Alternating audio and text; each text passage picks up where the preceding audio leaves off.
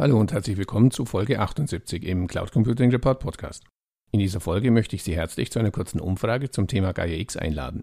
Ende Oktober 2019 wurde das Gaia X-Projekt auf dem Digitalgipfel 2019 zum ersten Mal vorgestellt. Auf dem virtuellen Expertenforum Gaia X, the Franco-German Pitch Towards a European Data Infrastructure, wurden erste konkrete Projekte und Vorhaben präsentiert. Auf die aktuellen Entwicklungen bei Gaia X und was der belgische König damit zu tun hat, werde ich gleich noch etwas näher eingehen. Im Rahmen der Gaia X Kurzumfrage möchten wir die Ziele und Erfolgsaussichten des ambitionierten Projekts aus Anbieter- wie aus Anwendersicht abfragen. Die Umfrage erfolgt natürlich anonym und erfordert maximal fünf Minuten Ihrer Zeit. Den Fragebogen finden Sie unter www.cloud-computing-report.de-gaia-x ein Wort minus Kurzumfrage oder in den Shownotes zu dieser Folge.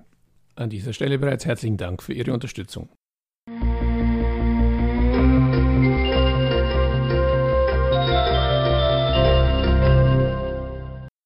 Kommen wir zurück zu den aktuellen Entwicklungen bei Gaia X. Auf das deutsch-französische Expertenforum im Juni bin ich in einer anderen Folge des Cloud Computing Report Podcast ja bereits eingegangen. Schon bei der Online-Veranstaltung wurde angekündigt, nun die Gründung einer europäischen Non-Profit-Organisation genauer gesagt einer Gesellschaft nach belgischem Recht, einer sogenannten Association Internationale But Lucratif. Ach, dieses Französisch, schwierig, aber schön, voranzutreiben. Weshalb es gerade belgisches Recht sein soll, weiß ich nicht. Vielleicht liegt es ja daran, dass die EU in Brüssel ihren Sitz hat. Sei es drum. In den nächsten Tagen, so war aus den berühmt-berüchtigten gut unterrichteten Kreisen zu hören, möchten die Gründungsmitglieder 22 Unternehmen aus Deutschland und Frankreich, die auch auf dem gemeinsamen Summit im Juni vorgestellt worden waren, die Satzung für die Dachorganisation vorstellen. Doch bereits im Vorfeld gab es, wie man hört, da wohl einigen Stunk. Stein des Anstoßes. Nach Informationen ebenfalls der gut unterrichteten Kreise sollen nicht-europäische Unternehmen sich zwar an Gaia X beteiligen können, im obersten Kontroll- und Entscheidungsgremium, dem sogenannten Board of Directors, sollen sie aber nicht mitmachen dürfen. Genauer ausgedrückt, es können nur Vertreter von Organisationen in das Board of Directors gewählt werden, deren Muttergesellschaft ihren Sitz in Europa hat. Also nix Google, nix Amazon, nix Microsoft, nix Alibaba. Aus diesem Grund ist es wohl auch bei einer Bitkom-Sitzung vor einigen Wochen zum offenen Disput gekommen. Die GaiaX-Gründungsmitglieder Siemens und Deutsche Telekom hatten wohl gespoilert und schon erste Informationen aus der Satzung verraten. Der Ausschluss der Nicht-Europäer aus dem BOD von Gaia X sei bei einigen dieser nicht-europäischen Unternehmensvertreter auf, Zitat mehrerer anwesender Teilnehmer, heftige Empörung gestoßen. Der Streit verdeutlicht eine der zentralen Herausforderungen von Gaia X. Soll die europäische Cloud mit Unterstützung der insbesondere amerikanischen Cloud-Giganten wie Amazon Web Services oder Microsoft entwickelt oder wie zumindest von politischer Seite immer wieder gefordert, als Gegengewicht zu deren Angeboten aufgebaut werden? Und wie verhalten sich beispielsweise dann die deutschen DAX-Konzerne, die mehr oder weniger alle heute bereits mit den großen amerikanischen Hyperscalern zusammenarbeiten? Ziehen die dann in die Gaia X-Wolke einfach um? Ich habe dieses Thema mit Henrik Hasenkamp von Gridscale in Folge 77 des Cloud Computing Report Podcast diskutiert. Mit Gridscale engagiert er sich bereits seit Anfang an bei Gaia X und verfügt damit natürlich über umfangreiche Insider-Informationen aus erster Hand. Reinhören lohnt sich. Abgesehen davon haben wir die Frage mit oder gegen Amazon und Co. bei Gaia X natürlich auch in die Kurzumfrage aufgenommen. Ich bin wirklich gespannt, was Sie über dieses Thema denken. Da es den US-Cloud-Konzernen nicht nur von deutscher Seite bei GAIX der Wind ins Gesicht bläst, verdeutlicht die Aussage von Bernard Duverneuil, dem Vorsitzenden des französischen Unternehmensnetzwerks Sigref, die der Tagesspiegel veröffentlicht hat. Sigref werde sicherstellen, so Duverneuil, dass GAIX keinen Druck von außen unterliege. Die Organisation müsse von einem europäischen Gremium mit europäischen Vertretern regiert werden. Duverneuil wörtlich, wir würden ja auch keinen amerikanischen Kommissar in der Europäischen Kommission einsetzen. Den Freunden aus Amerika und China versicherte er, dass sie auf dem europäischen Markt willkommen seien, aber eben nicht in der GAIX Foundation. Dass dies den amerikanischen und chinesischen Freunden nicht so gefällt, zeigt die Auseinandersetzung in der Sitzung des Bitkom.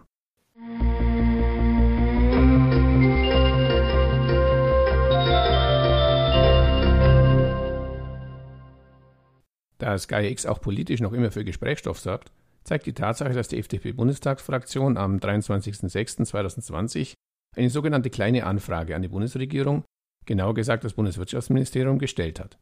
So klein war die Anfrage dabei gar nicht, sie umfasste immerhin 40 Fragen.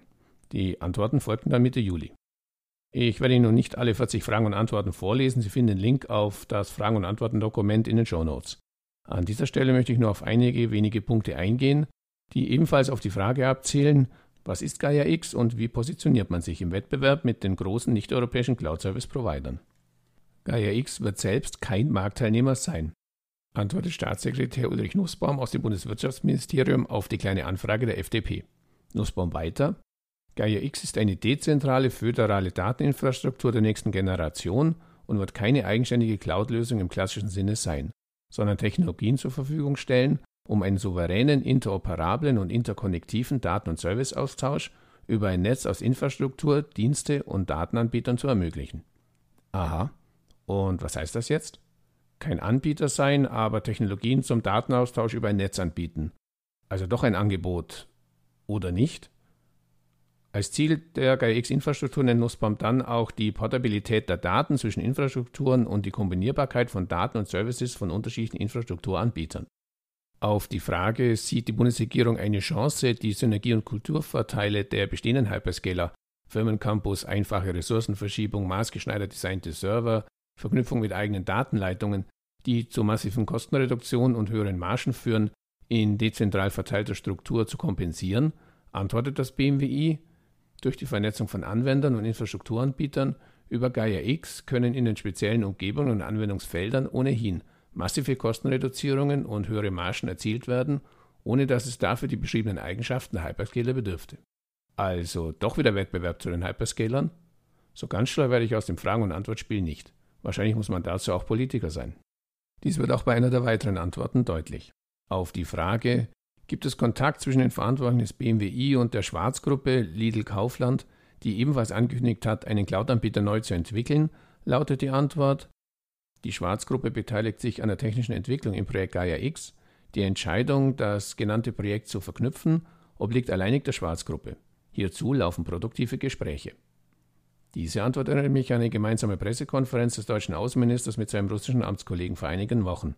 Auch dort fiel die Äußerung produktive Gespräche. Blickte man allerdings in die Gesichter der beiden, wurde auch dem Nicht-Politikprofi schnell klar, dass der Begriff produktiv in der Politik wohl sehr dienbar ist. Fazit der FDP: Gaia X wird ein Kastrat. Der technologiepolitische Sprecher der Partei, Thomas Sattelberger, erklärte in einem Gespräch mit dem Tagesspiegel, immer wenn in einer Frage die Hyperscaler erwähnt werden, antwortet die Bundesregierung, dass Gaia X kein Hyperscaler sei und die strategische Debatte wird damit abgewürgt. Damit wird das Ziel digitaler Souveränität auf diesem Feld aufgegeben. Erkennbar, so Sattelberger gegenüber dem Tagesspiegel sei, dass das BMWI das Projekt schnellstens an die Firmen abgeben wolle. Ob mangels inhaltlicher Kompetenz oder mangels strategischer Analyse bleibt offen. Womit wir wieder bei der Association Internationale, na Sie wissen schon, wären und der Frage, was der belgische König damit zu tun hat. Die Satzung muss im Rahmen der Gründung der Gesellschaft sogar von ihm offiziell unterzeichnet werden. Doch soll der König ruhig sein Hugo bzw. sein Philipp unter die Satzung setzen. Vielleicht wird dann ja klarer, ob und wie Gaia X das ursprünglich ausgegebene Ziel für mehr Datensouveränität europäischer Cloud-Nutzer zu sorgen, erreichen wird.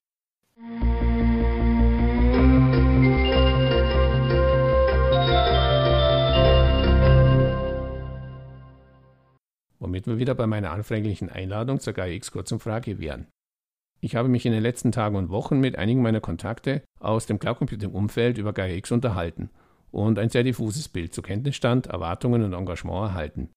Ziel der Umfrage ist es, für alle diejenigen von Ihnen, die sich mit GaiaX beschäftigen, ein etwas klares Bild zu zeichnen. Die Umfrage erfolgt, wie bereits erwähnt, anonym und besteht nur aus einer Handvoll Fragen. Zu gewinnen gibt es nichts, außer meiner Dankbarkeit für Ihre Unterstützung. Und vielleicht etwas mehr Klarheit zu GaiaX nach Abschluss der Umfrage. Hier nochmals der Link zum Fragebogen www.cloud-computing-report.de-GaiaX, ein Wort, minus Kurzumfrage. Wir werden auf jeden Fall in einer der nächsten Folgen des Cloud Computing Report Podcast über die Ergebnisse berichten. Falls Sie also regelmäßig über neue Folgen des Cloud Computing Report Podcast informiert werden möchten, abonnieren Sie uns am besten auf Spotify, Apple Podcast oder Google Podcast. Oder Sie abonnieren den Cloud Computing Report Newsletter unter www.cloud-computing-report.de-newsletter. So viel für heute. Vielen Dank fürs Zuhören und bis zum nächsten Mal. Ihr Werner Grohmann.